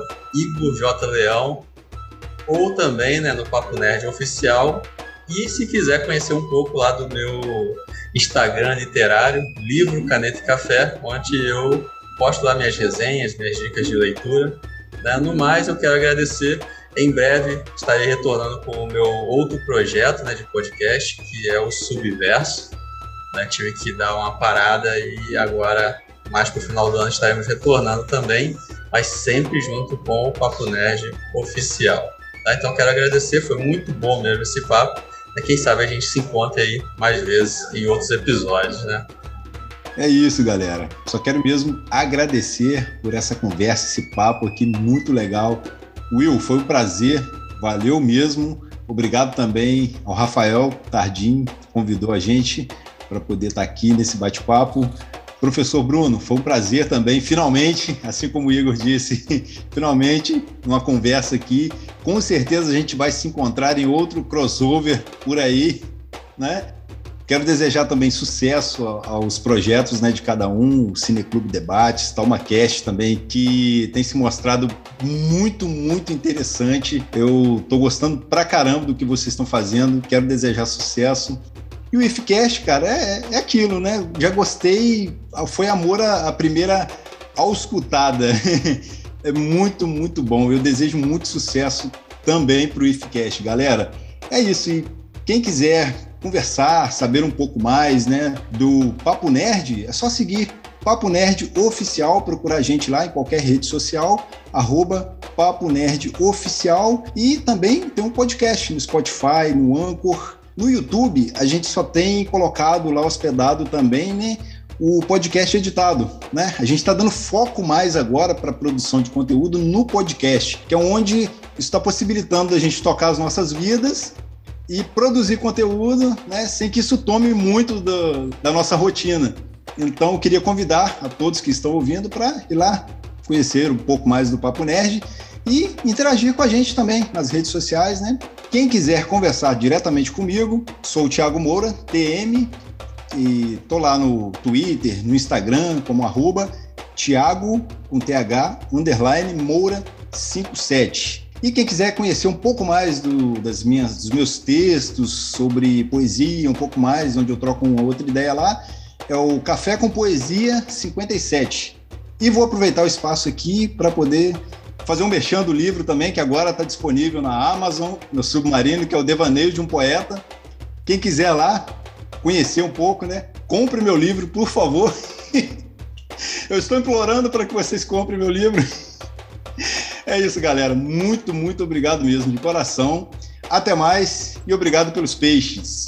Então, meus amigos, muito obrigado mais uma vez pela participação de todos vocês. Agradeço também aos ouvintes que nos escutaram até aqui nessa conversa em podcast sobre o podcast.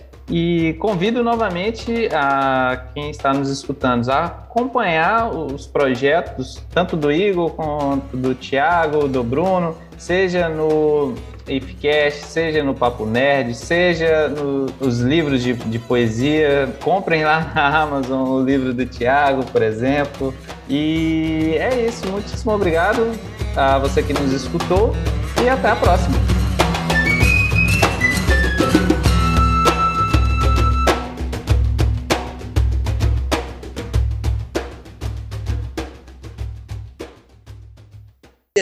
A internet a internet. Fez sentido. Mas é uma boa frase, internet. Você ouviu o Talma Cast, o podcast do Cineclube Debates. Não esqueça de curtir e compartilhar esse episódio. Os links para seguir a gente nas nossas redes sociais e o link do site para acompanhar o projeto está aqui na descrição.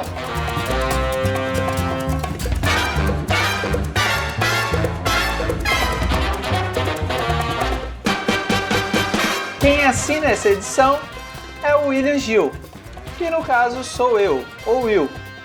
Para você que nos escutou até aqui, o nosso muitíssimo obrigado.